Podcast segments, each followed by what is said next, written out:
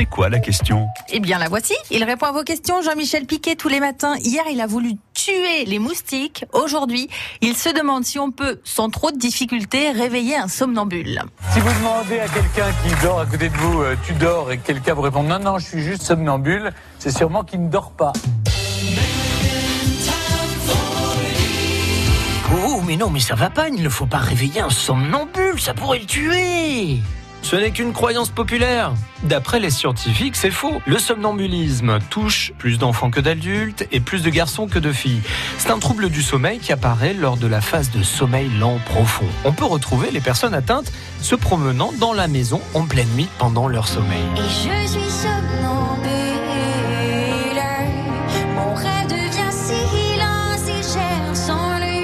Ces crises sont assez courtes et ne dépassent que très rarement une dizaine de minutes de sommeil. Dans l'imaginaire de tous, le somnambule marche les yeux fermés, les bras en avant. Dans la réalité, il marche normalement les yeux ouverts et c'est d'ailleurs assez déroutant pour les personnes éveillées qui sont à côté.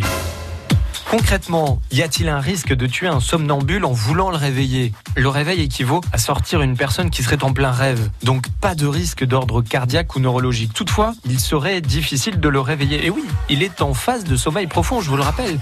Donc s'il encourt un danger pendant sa crise, parce que, je sais pas moi, par exemple, il y a un escalier sur sa route, réveillez-le en douceur, en lui parlant et en le rassurant, car il pourrait être euh, angoissé, nerveux et avoir quelques gestes incontrôlés au réveil. Enfin, si vous croisez un somnambule, mais qu'il ne risque rien, parlez-lui calmement et ramenez-le en douceur au dodo.